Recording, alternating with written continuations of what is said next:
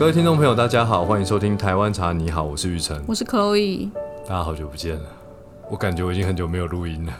你最近就是面对这些广大的听众跟爱好者，你真的很亏欠他们。真的真的，所以我今很多事情都没有天做这一集要把我很多干货好好的分享。你知道什么叫干货吗？就鱼翅是鲍鱼南北货，对对对，通常你吃的那些东西，你就会觉得叮，考试都可以考一百分了，对不对？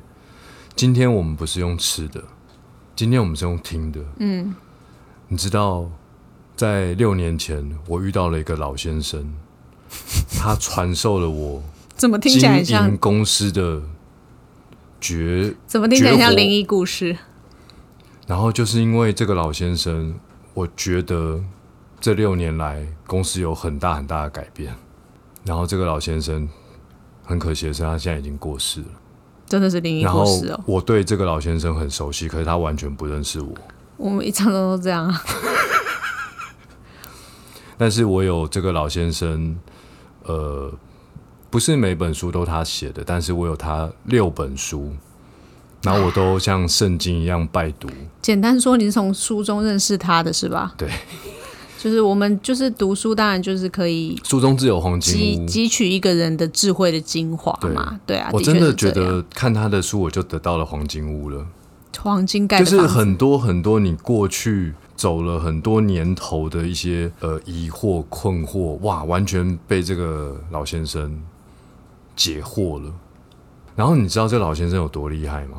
这地球上如果前五百大的公司里面，这老先生一个人就创立了两间，应该是空前，但是可能不一定是绝后。嗯，所以代表这个老先生非常非常厉害。是然后这个老先生就是呃日本的经营之神稻盛和夫先生。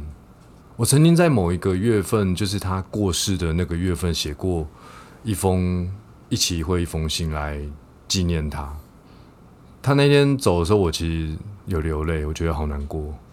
没关系，你还是可以透过他的著作去了解他企业精继续留在我的心中。对对对。所以你知道人人的价值不在于你活了多久，要写很多本书。不是 什么？人的价值不在于你可以活多久，而在于你离开了之后，你还可以继续的为很多人创造很良善的一个。我怎么觉得好像跟以前什么音乐家、艺术家三十几岁就挂掉了，然后留下很多对啊？我觉得那些古典音乐也真的超厉害的、啊，摇滚乐也有啦，摇滚乐也也有啊，很年轻都挂掉的都是摇滚乐系列。对啊。然后你知道老先生教会我的第一件事情是什么吗？我不知道，利他的起心动念。嗯，应该这样讲，就说金盛宇从二零零九年成立，我的心情当然就是希望泡一杯好茶给大家喝，然后希望把台湾茶的美好分享给每一个人。但是呢，你也知道，就说创业初期嘛，总是有很多挑战困难。那面对这些挑战困难的时候呢，常常内心当然也会动摇。有这样想对吗？我这样想对吗？我是不是应该要更更商业一点呢？不要去想那些理想性的东西，特别是呃，我身边绝大部分的长辈们，大概大我二十岁的，都跟我说：“哦，你再做十年也不会成功了。”在我第一年的时候，其实他们说对，对了，对啊，他们没有说错，但是呢，我就会觉得说，那个就是我心里的声音啊，我就是想要好好的分享这些好喝的茶，然后把这些我在这个茶道上一些呃，我觉得对我很有影响的故事、心情分享给大家，这样有错吗？这样有错吗？可是又没有实质的这个公司经营很好的成绩，然后又加上这些长辈就是叽里呱啦的讲一堆，我难免会动摇。但直到我看到他的书之后，我就再也没有动摇过了。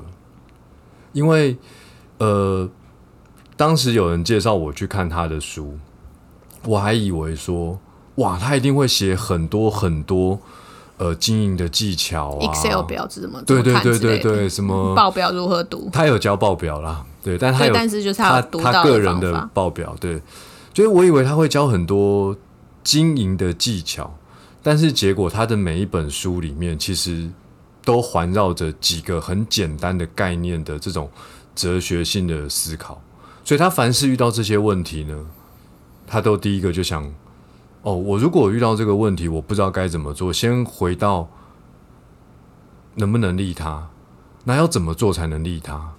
然后他说，通常答案就出来了，你就会可以选择啊，那我就不做嘛。如果这件事情本质上就是很完全的利己，那我何必做呢？但是如果可以利他，那下一个问题就是要怎么利他，要怎么达成那个利他的成果嘛？好，所以我看完他的书，就是第一个就是嗯，OK，我会很坚定的继续的利他，分享茶的美好。但是这不是，这不能只是一个口号。然后老先生其实在很多书都有提到一句话，这也是他们这个企业里面的一个内训，大概都是写在墙壁上了。就是如果你基于利他的心情，你想要呃完成一件你的理想，那你到底要付出多少努力呢？你有没有想过这个问题？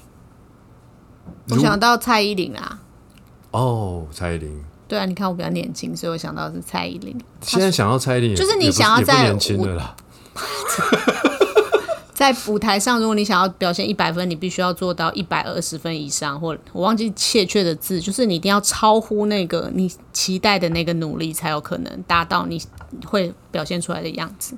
对，所以老先生说，如果你的努力要做到什么程度，你想要有一句话定义的话，就是你要付出不亚于任何人的努力。书中呢，其实有很多呃很精彩的这个描述。他说，到底什么叫做不亚于任何人的努力？如果你做一件事情，你已经用尽一切方法，用尽一切可能性，最后你会想要祈求上苍来保佑你这件事情能够达成，那应该可以说是你已经到了那个程度了。那当然不是说你不不经历那个努力的过程，你就去求神拜佛，那那也不是他想要表达的。那我自己心有戚戚焉啦，因为像我们第一年、第二年的时候，哇，那真的是，你知道那个收音机点开啊，就我数钱的时间哦，比我泡一千泡一杯茶的时间还短。我真的常常打烊之后就站在那个街头，那个二一六巷的巷口，就是祈求任何的满天神佛可不可以帮帮忙？那你你觉得你那时候有付出不亚于任何人的努力吗？我那个时候有那个心，但是我还不知道方法。至于方法，我觉得那又是另外一个故事。嗯嗯，对。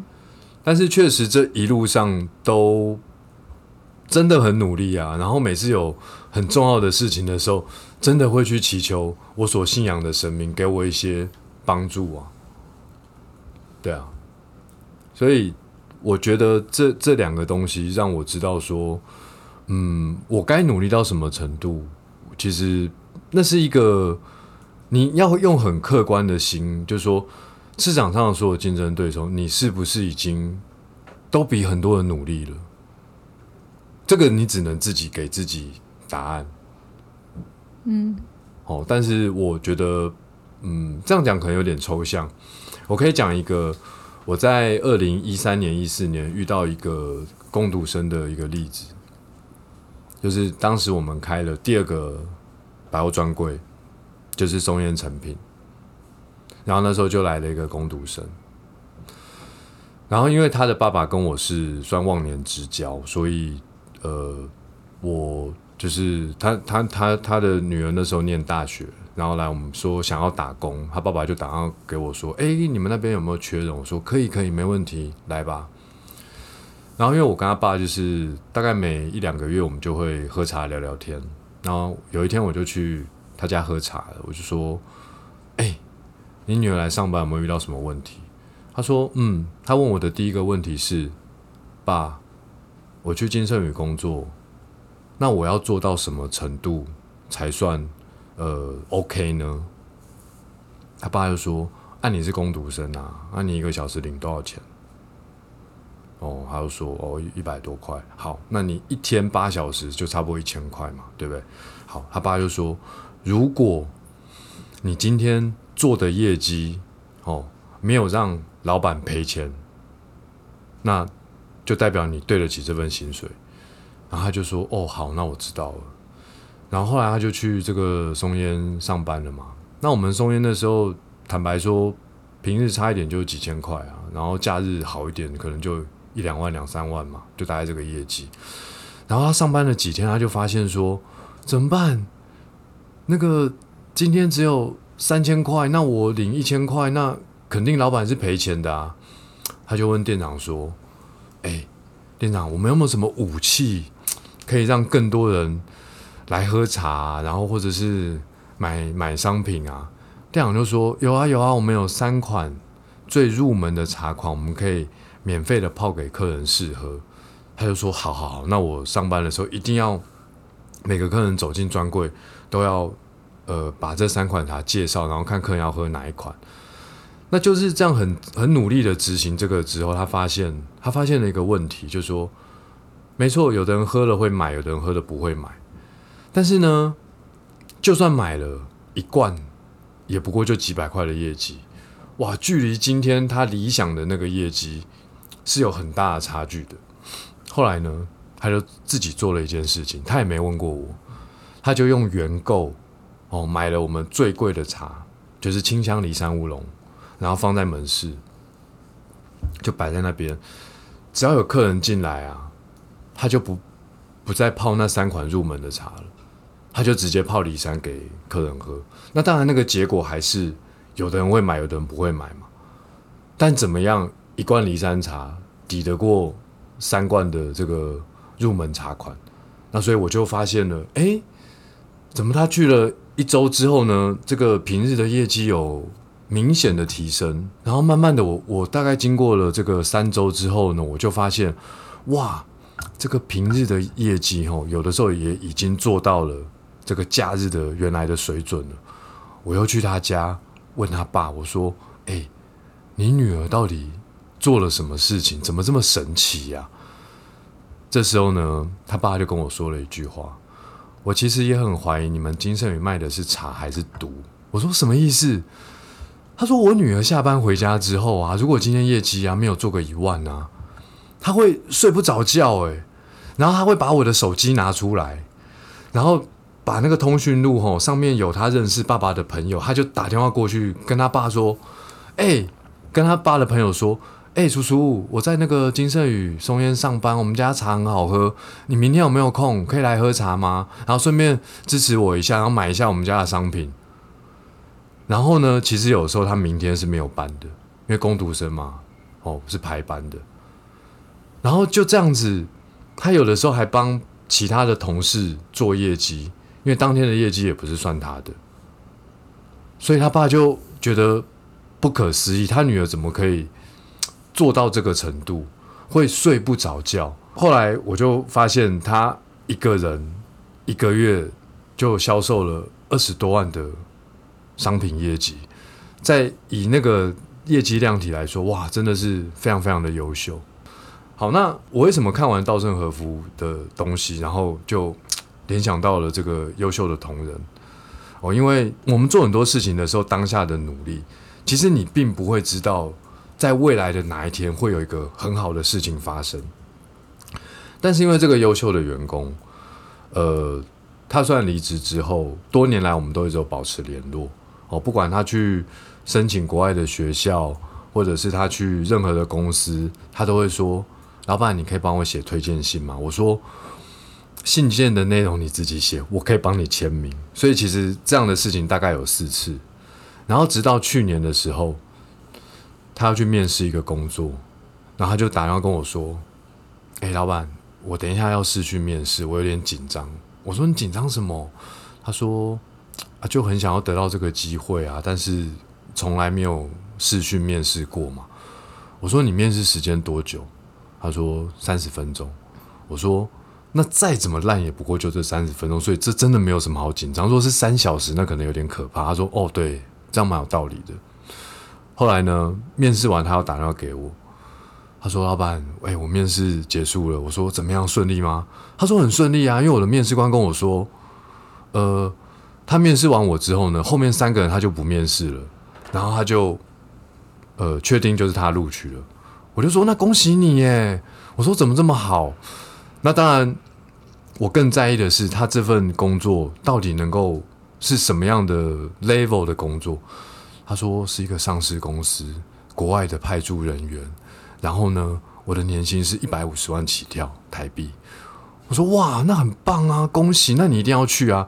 他说，而且公司还跟我说，第二年可以加百分之二十，然后第三年呢，就是看表现，呃，OK 的话，就是可以再再调百分之二十到三十。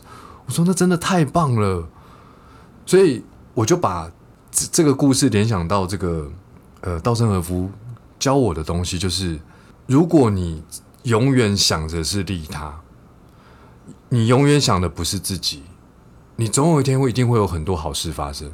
我相信这个公路生他在当年，只不过因为他爸跟他说你要对得起老板付给你的薪水，他就做了各式各样的努力。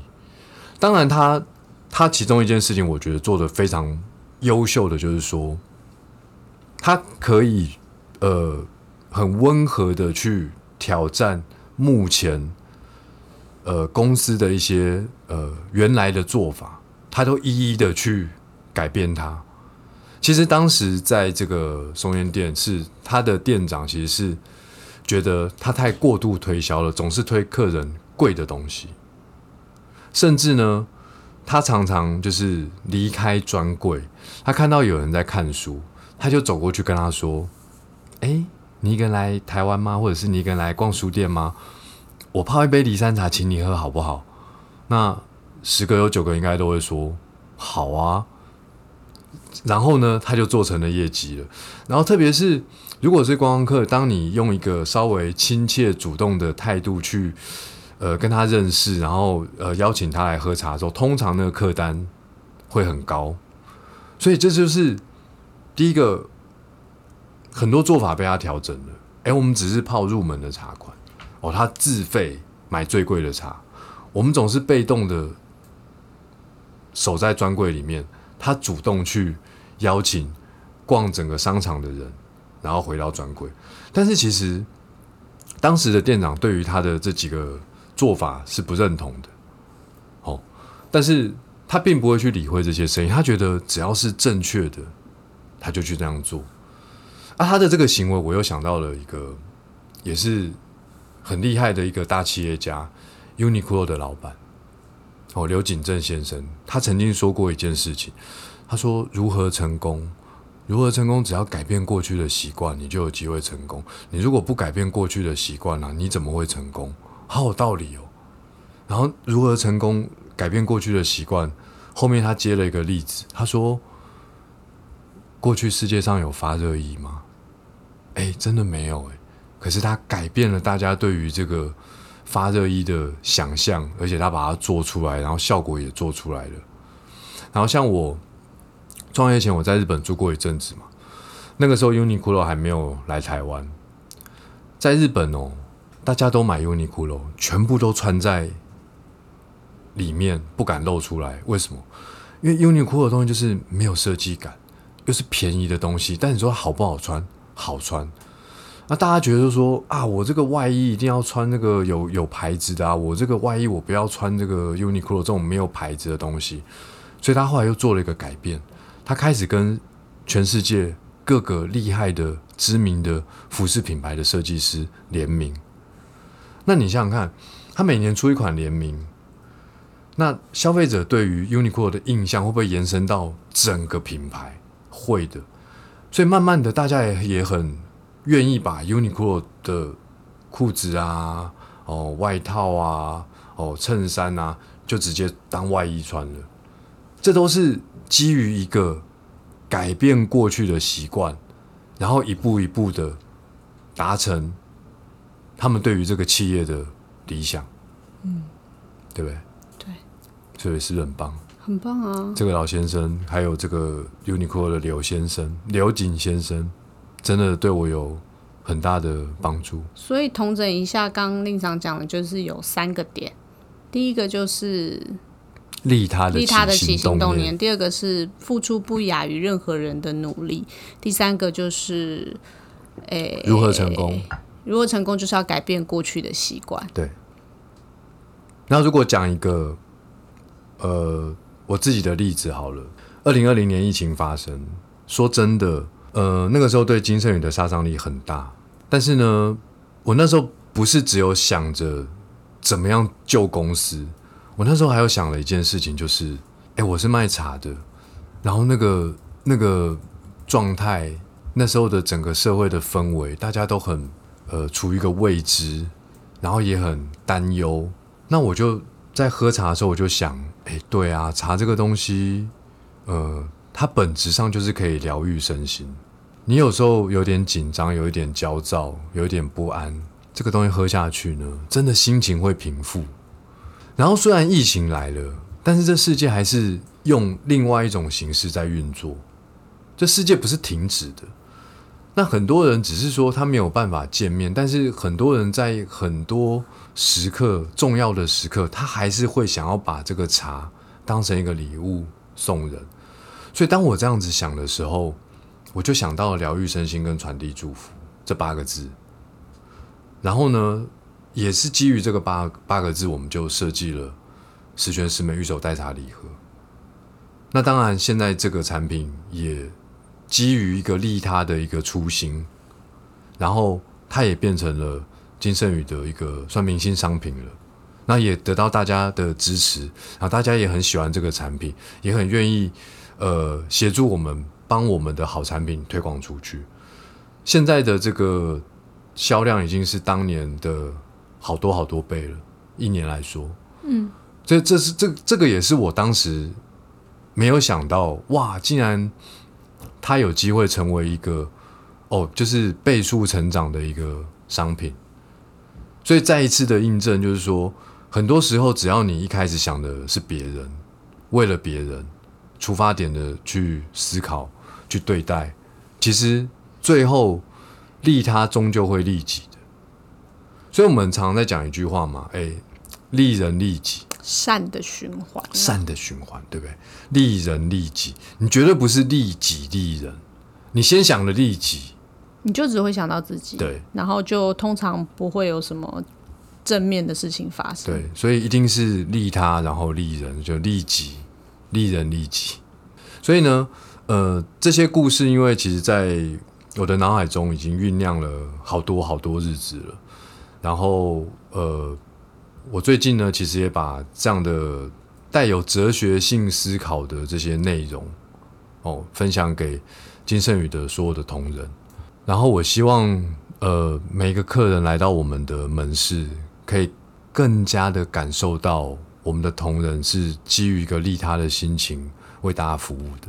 嗯，我觉得就是希望大家来喝茶之后是带着愉悦的心情，就是是一个被疗愈的感觉。除了茶本身喝起来很疗愈之外，就是同仁给予的服务也可以让他就是心情非常的愉快。是，那就是经过令赏的。精神洗礼之后，希望门市能够带给各位顾客更多更好的服务体验。也欢迎大家来过的或是没有来过的听众朋友们，就是再次莅临金盛宇的门市来体验一杯茶带给你的疗愈身心的美好。哇，我觉得你这个结尾真的太棒了，让我觉得好利他哦，真的帮了我一把。今天的结尾不用我了，好。以上就是今天的节目，我是玉成，我是 Chloe，那拜拜，拜拜。